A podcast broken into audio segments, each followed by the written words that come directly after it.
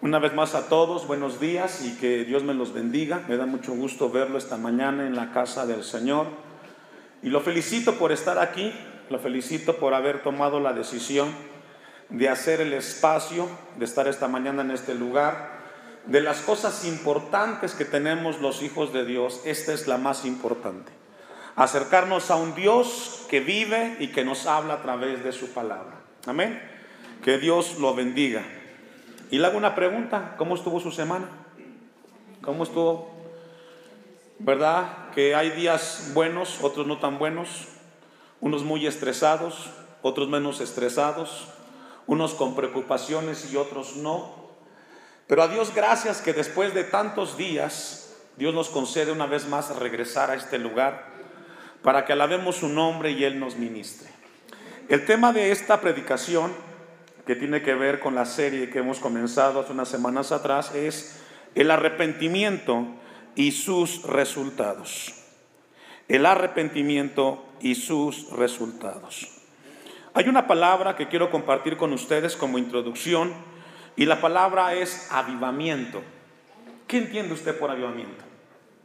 ¿Qué significa para usted la palabra avivamiento? Porque en el libro de Esdras y de Nehemías, así como de Zacarías y de Ageo, lo que encontramos es como Dios comenzó a trabajar en el pueblo que regresó del exilio para producir el primer avivamiento en el pueblo de Dios. El diccionario, el Free Dictionary, dice que el avivamiento es incremento de la intensidad o la fuerza o la vivacidad de algo. Así define el diccionario como avivamiento. La intensidad de algo, el incremento de algo, la vivacidad de algo. Hoy en la actualidad, como iglesias cristianas, vemos muchos, muchos eh, grupos, muchas masas moviéndose de un lado a otro, llenando grandes recintos y llegamos a pensar que eso es un avivamiento, un cúmulo de personas. Podemos ver estadios, teatros, y pensamos que la gente que está ahí cantando, levantando sus manos, llegamos a pensar que eso es un avivamiento. Según la Biblia no lo es. Ese es un grupo de personas que están en un lugar alabando y con las emociones al máximo. Pero la gran mayoría no han logrado experimentar lo que la Biblia ha definido lo que es el avivamiento. Enfrentamos un momento difícil como cristianos en el siglo XXI que nos cuesta diferenciar lo que es un avivamiento de Dios en la vida del creyente. Y hemos intentado redefinir lo que es avivamiento. Hoy más que nunca experimentamos cómo el hombre se esfuerza en redefinir las cosas de Dios. Y se nos olvida al cristiano del siglo XXI que la iglesia tiene más de dos mil años de existencia y que tiene una historia. Y no podemos olvidar la historia de la iglesia que nace en el primer siglo con el libro de los Hechos. No podemos redefinir lo que Dios ya estableció, sino que tenemos que regresar a la palabra para entender cómo Dios creó, avivó a su pueblo en ese momento y en el tiempo presente tenemos que regresar nosotros a esos principios. El libro de Esdras es un libro sumamente profundo. La semana pasada nos quedamos en el capítulo 5 y logramos ver cómo el pueblo, después de que fue confrontado por Ageo, esas palabras de Ageo profundizaron en el pueblo de tal manera que produjo en ellos arrepentimiento y obediencia. Fue lo que encontramos en el capítulo 5. Fueron mandadas unas cartas al rey Azuero, produjo desánimo en el pueblo, se suspendió la obra 16 años hasta que Dios levantó la voz del profeta Ageo y profeta Zacarías para reanimar al pueblo a construir, a reedificar el templo. Esdras capítulo 5, versículo 3, vamos a ir un poco de contexto. Tenemos que esta mañana lo que Dios quiere es que revisemos ¿Cuál fue el impacto, el resultado del arrepentimiento que produjo después de haber escuchado el pueblo el mensaje de Ageo y de Zacarías? Para que esta mañana nosotros podamos entender qué significa avivamiento en nuestras vidas. Y la pregunta que surge después de concluir Esdras 5, ¿qué sucedió después de que el pueblo se arrepintió? ¿Qué acciones tomó para reedificar el templo? Esdras 5.3 dice, en aquel tiempo vino a ellos Tabnai, gobernador del otro lado del río, y Setar Bosnai y sus compañeros, y les dijeron, ¿quién nos, ha, ¿quién nos ha dado orden para edificar esta casa y levantar estos muros? Ahora el gobernador viene frente al pueblo y les preguntan y les dicen, ¿quién les dio la autorización para que ustedes se reedifiquen el pueblo? Recordemos que se suspendió por 16 años. Y vemos a los ancianos, a los líderes, intentando otra vez reedificar lo que Dios le encomendó por lo que hicieran. Versículo 4. Ellos también preguntaron cuáles son los nombres de los que hacen este edificio y vemos al pueblo de Dios ahora siendo confrontado por el gobernador Tatnai. Versículo 5 dice, más los ojos de Dios estaban sobre los ancianos de los judíos y no les hicieron cesar hasta que el asunto fuese llevado a Darío y entonces respondieron por carta sobre esto. Y lo que vemos en estos versículos es de que se hizo una investigación. Tatnay en ese momento quiso detener la obra. Mandó unas cartas a Darío Quería que la obra de restaurar el pueblo se detuviera. Pero encontramos a los ancianos del pueblo, los cuales continuaron con la obra, según el versículo 5 que hemos leído. Y el capítulo 6 inicia cuando esas cartas son enviadas a Darío y la respuesta de Darío. Recordemos que cuando el pueblo viene del exilio a Jerusalén, ¿quién estaba como rey? ¿Se recuerda? Esdras 1. ¿Quién era? Ciro. Cuando el pueblo regresa, es Ciro, el rey, el que da eh, eh, la, la orden, la autorización para que el pueblo regrese del exilio. Pero ya no está Ciro. Ahora, ¿quién está? Darío. Han pasado más de 20 años. Y el gobernador que dio los permisos ya no está al frente, ahora está otro rey y el rey es Darío. Y es así como el capítulo 6 de Esdras continúa o inicia con la decisión del rey Darío en respuesta a las cartas encabezadas por Tabnai. Versículo 1, versículo 7 de Esdras 6. Dejad que se haga la obra de esa casa de Dios. Que el gobernador de los judíos y sus ancianos reedifiquen esa casa de Dios que dice. Pregunta, ¿quién era Darío? ¿Quién era Darío para que no estando ya en vida Ciro diera la orden de que el pueblo continuara con la reedificación? Darío era un rey pagano. Él no era judío, ni conocía de Dios ni le interesaban las cosas de Dios. Dice el versículo 8, y por mí es dada orden de lo que habéis de hacer con esos ancianos de los judíos para reedificar esa casa de Dios, que de la hacienda del rey que tiene del tributo del otro lado del río sean dados puntualmente a esos varones. ¿Me ayuda a leer qué? Los gastos para que no cese, ¿qué dice? La obra. Y encontramos entonces de que ahora un rey pagano, Darío, continúa lo que en su momento Dios hizo a través de Ciro para la restauración del, del, templo de, en Jerusalén.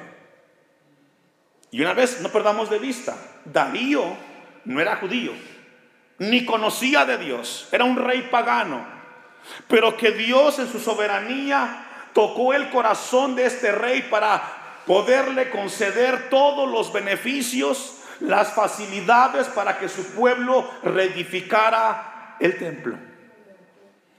Y esta mañana quiero compartir con la iglesia algunos frutos o resultados del arrepentimiento que en ese momento el pueblo tuvo, que deben de ser en nuestro tiempo presente principios para vivir una vida en avivamiento.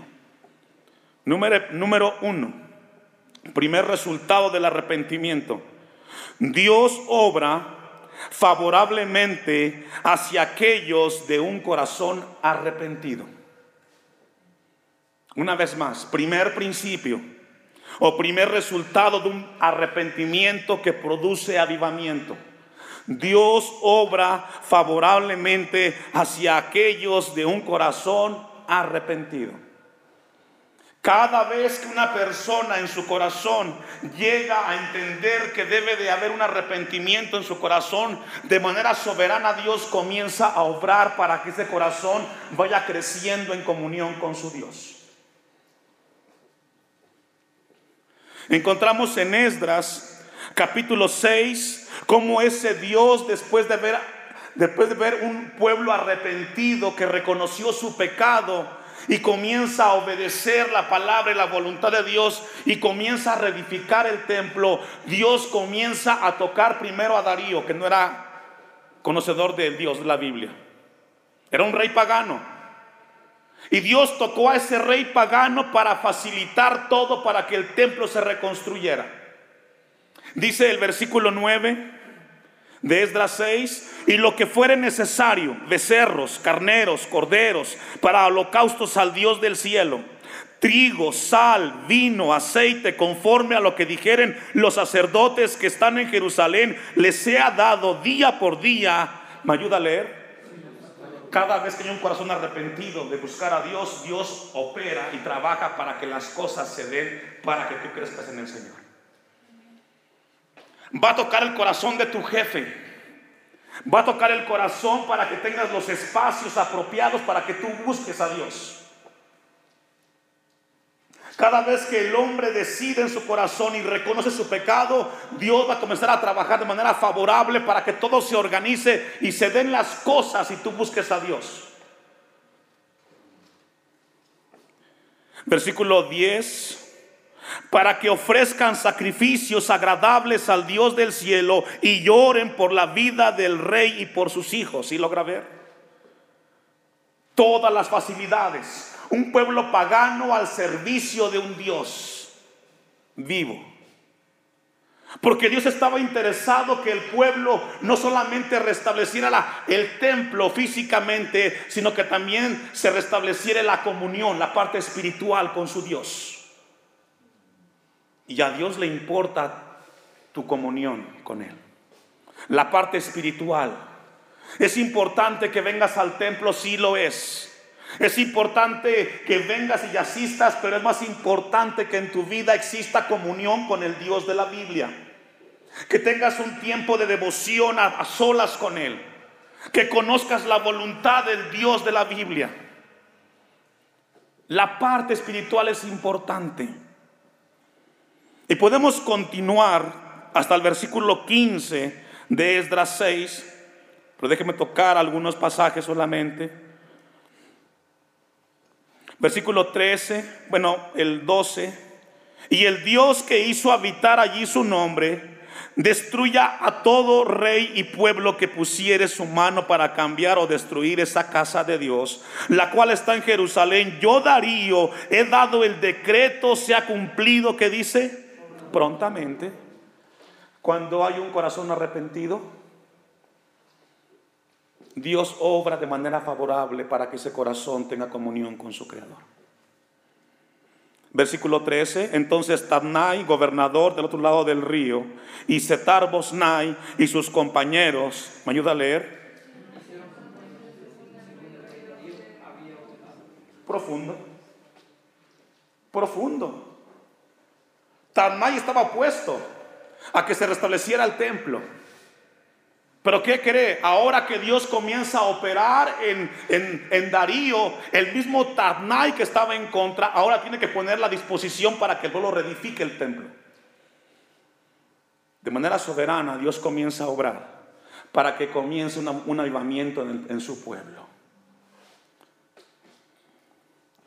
Segundo principio que encontramos como resultado de un arrepentimiento del pueblo es que Dios produce un despertar a una acción.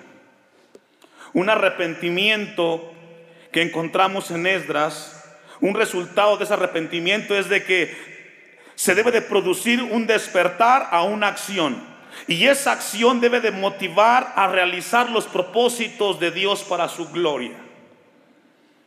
Filipenses 2.13 dice que Dios produce el querer como el hacer por su buena voluntad en cada uno de nosotros.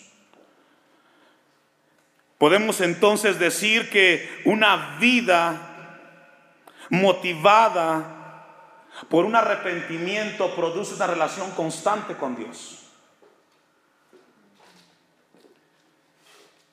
Esdras 5, versículo 13, y una vez más encontramos el momento cuando Ciro da la orden para que se restablezca el templo. Pero en el año primero de, Ciro, rey de Babilonia, el mismo rey Ciro dio orden para que esta casa de Dios fuese, que dice, reedificada. Dio una orden. Y a partir de esa orden hubo una acción. Porque después de una vida de arrepentimiento tiene que haber una acción que acompañe eso que Dios hizo en el corazón del hombre. Arrepentimiento sin acciones no, hay, es, arrepentimiento. Un avivamiento es resultado de un corazón arrepentido que comienza a hacer las obras para la gloria de Dios. Y aquí Dios quiere que revisemos nuestras vidas. Si decimos que nuestra vida hay comunión con Dios, tiene que ser acompañada de acciones. Y podemos preguntar, ¿lees la Biblia en tu semana? ¿Oras? ¿Asistes a los cultos? ¿Tienes intimidad con Dios? ¿Procuras su voluntad en tus decisiones? ¿O simplemente Dios representa para ti algo que está muy arriba y que no tiene que ver con tu vida en esta tierra? Esdras 5:14 dice también los utensilios de oro y de plata de la casa de Dios que Nabucodonosor había sacado del templo, que estaban en Jerusalén y los había llevado al templo de Babilonia, el rey Ciro los sacó del templo de Babilonia y fueron entregados en Sesbazar, a Sesbazar a quien se había a quien había puesto por gobernador y le dijo, toma estos utensilios, ve y llévalos al templo que están en Jerusalén y sea reedificada la casa de Dios que dice en su lugar. Un arrepentimiento produce una motivación para hacer una acción. Y lo comenzó con alguien pagano, con Ciro, porque él no era judío. Y dio la orden para que se dieran las facilidades. Versículo 16, entonces este Sesbazar vino y puso los cimientos de la casa de Dios, la cual está en Jerusalén, y, desde entonces hasta ahora, ¿qué dice? Se edifica y, y aún está, que dice, aún no está concluida. Si logra ver que después de la decisión de Ciro, ahora vemos al pueblo restaurando, hubo una acción.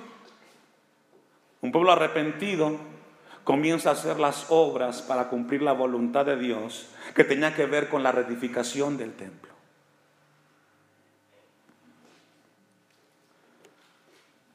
Pasa el tiempo y ya no está Ciro, ahora está Darío al frente del imperio media persa.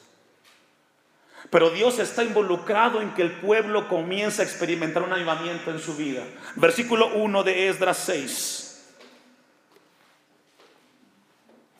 Entonces el rey Darío dio la orden de buscar en la casa de los archivos donde guardaban los tesoros allí en Babilonia.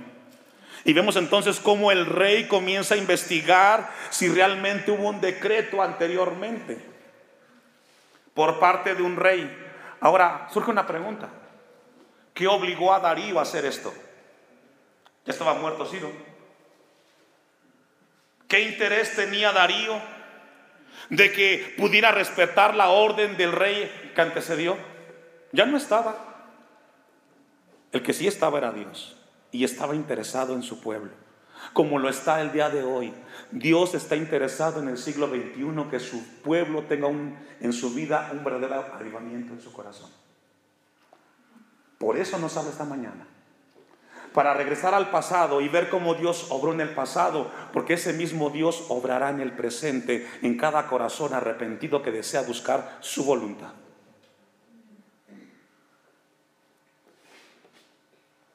Surge una pregunta. ¿De dónde sale la motivación para realizar esa acción que habla el segundo principio? ¿De dónde sale la motivación para realizar la acción como resultado del arrepentimiento? La respuesta es de que Dios movió el corazón de Ciro y de Darío para que contribuyeran para la reedificación del templo. Tercer resultado del arrepentimiento del pueblo. Dios pone gracia en el corazón del otro hasta el punto que la oposición se convierte en contribución. Tadnai estaba en contra de que se reedificara el templo, pero pasan las circunstancias y el mismo Tadnai se convierte en esa persona que ayudaría al pueblo a la restauración del templo. Esdras 6:9 nos dice todo lo que se ofreció o se le facilitó al pueblo. Voy a Esdras 6, versículo 9 una vez más. Y lo que fuere necesario, becerros, carneros, corderos, para holocaustos al Dios del cielo, que tiene que ver con, la, con los sacrificios en el templo. Trigo, sal, vino y aceite, conforme a lo que dijeron los sacerdotes. Y vemos entonces que los sacerdotes, la parte espiritual, estaba interesada en la restauración espiritual del pueblo.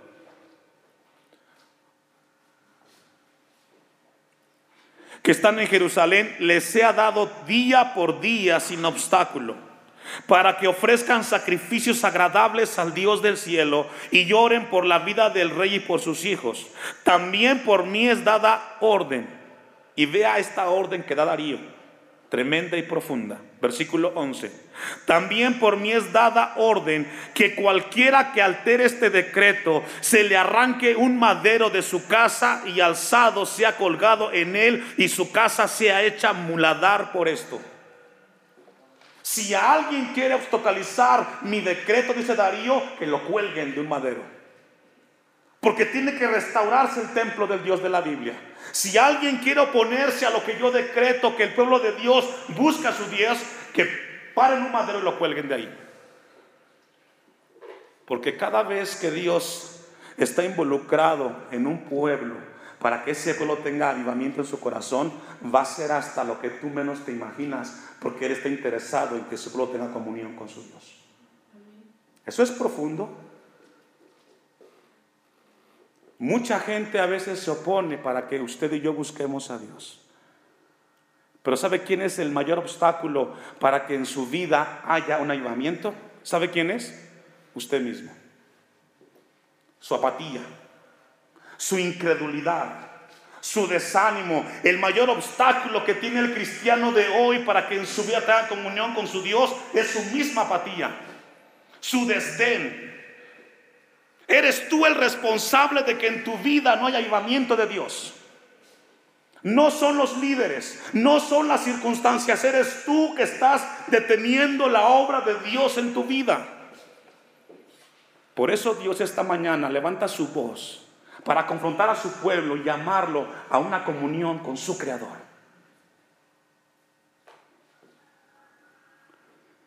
Versículo 12 y el Dios que hizo habitar allí su nombre, destruya todo rey y pueblo que pusiere su mano para cambiar o destruir esa casa de Dios, la cual está en Jerusalén. Y surge esta pregunta. ¿Por qué le preocupa tanto a Darío la restauración del templo? ¿Por qué le preocupa a Darío? La respuesta es que detrás de Darío estaba Dios. Y aquí nos damos cuenta que detrás de cada gobernador está el Creador, que quita y pone reyes. ¿Sabe que a veces la gente que no es cristiana está más interesada que tú busques a Dios que tú mismo? Proverbios 21, versículo 1. Todo se acomoda en beneficio del pueblo de Dios.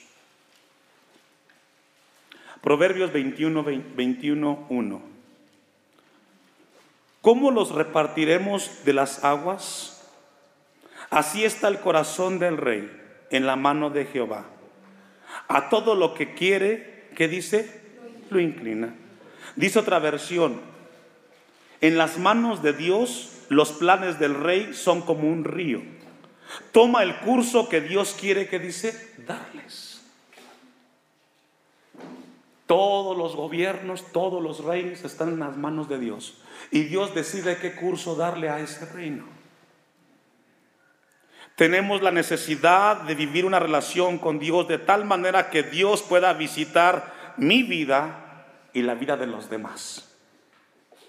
Tenemos una gran necesidad en nuestras vidas de una relación con Dios para que Dios pueda visitar nuestras vidas y la vida de otros.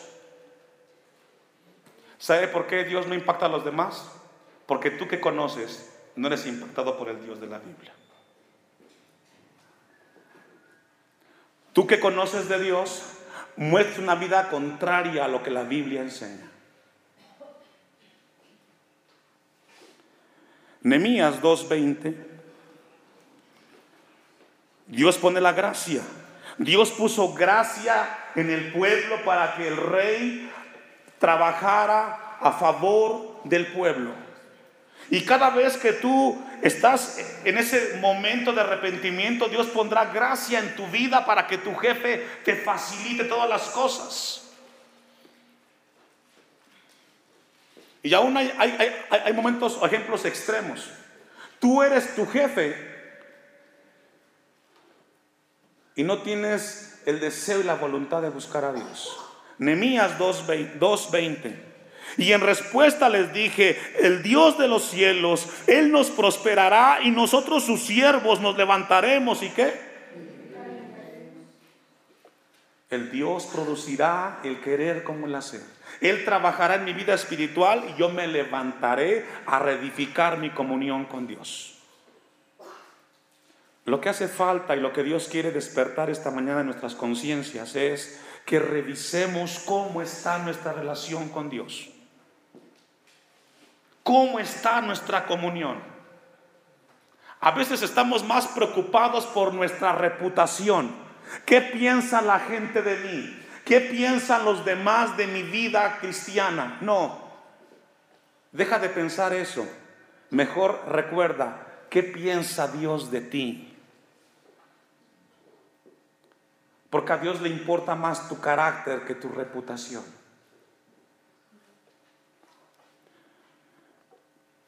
Josué 1.8 dice, nunca se apartará de tu boca este libro de la ley, sino que de día y de noche meditarás en él para que guardas y hagas conforme a todo lo que en, la, en él está escrito, porque entonces harás prosperar tu camino y todo te saldrá bien. Los ancianos del tiempo de Esdras tuvieron éxito porque siempre hubo en su vida un corazón arrepentido. Si tú quieres ver en tu vida realmente éxito de Dios, tiene que vivir en un corazón arrepentido, iglesia. Último principio del arrepentimiento. Es muy importante. Cuarto fruto del arrepentimiento, o cuarto resultado, es que el gozo no es más que el resultado de vivir en la voluntad y comunión con Dios. Cuando hay un corazón arrepentido realmente con su Dios, comienza a experimentar el gozo, el gozo del Señor. Y déjeme decirle que el gozo es muy diferente a la alegría. La alegría va regularmente ligada a las emociones del alma. Si el trabajo va bien, si hay buenas ganancias, si las cosas en la casa están muy bien, estoy contento. Pero si eso se altera, entonces me siento triste, desanimado. El gozo va ligado al espíritu. Y el gozo no es más que el resultado de una comunión constante con Dios, que por encima de las circunstancias tengo la paz de que Dios tiene control de mi vida y de todos los demás. El gozo es una experiencia a nivel del Espíritu, que aunque no tengo trabajo, tengo paz, porque Dios tiene control de mí. Aunque mis hijos están lejos de Dios y no quieren buscar de Dios, sé que Dios tiene control de ello. Y lejos de angustiarme y alejarme de Dios, estoy buscando de Él. El pueblo de Dios comenzó a experimentar el gozo del Señor. Hoy nos hace falta identificar en el siglo XXI qué significa el gozo del Señor. Porque el gozo del Señor, según Emías capítulo 8, versículo 10, nos habla del tema del gozo. Y si quiere una definición de, de, gozo, déjeme darle esta definición que encontré en la Biblia. El gozo es una actitud, es un deleite en y a través de la obra de Cristo. Eso es gozo una actitud, un deleite en y a través de Cristo. Dice Nehemías 8:10, luego les dijo, id, comed grosuras y bebed vino dulce y enviad porciones a los que no tienen nada preparado, porque día santo es a nuestro Señor, no os entristezcáis, porque el gozo de Jehová, ¿qué dice? Según Nehemías 8:10, la fuente del gozo, ¿quién es? Dios. Según Nehemías 8:10, ¿dónde nace el gozo? En Dios. Y entonces, ¿qué significa eso? Que cuando tú pierdes el gozo es porque tú te separaste de Dios. Te distanciaste de Dios. Dejas de sentir el gozo del Señor porque entonces ya no hay comunión con Dios. El hombre cristiano pierde el gozo del Señor cuando dejó de buscar a Dios. No es tu trabajo el que te quita el gozo. No es la enfermedad la que te quita el gozo. No es las malas circunstancias que te quitan el gozo. El gozo lo pierde iglesia cuando usted se separa de la comunión con su Dios. Si tú quieres buscar el gozo del Señor, acércate a tu Creador. Ten comunión con Él.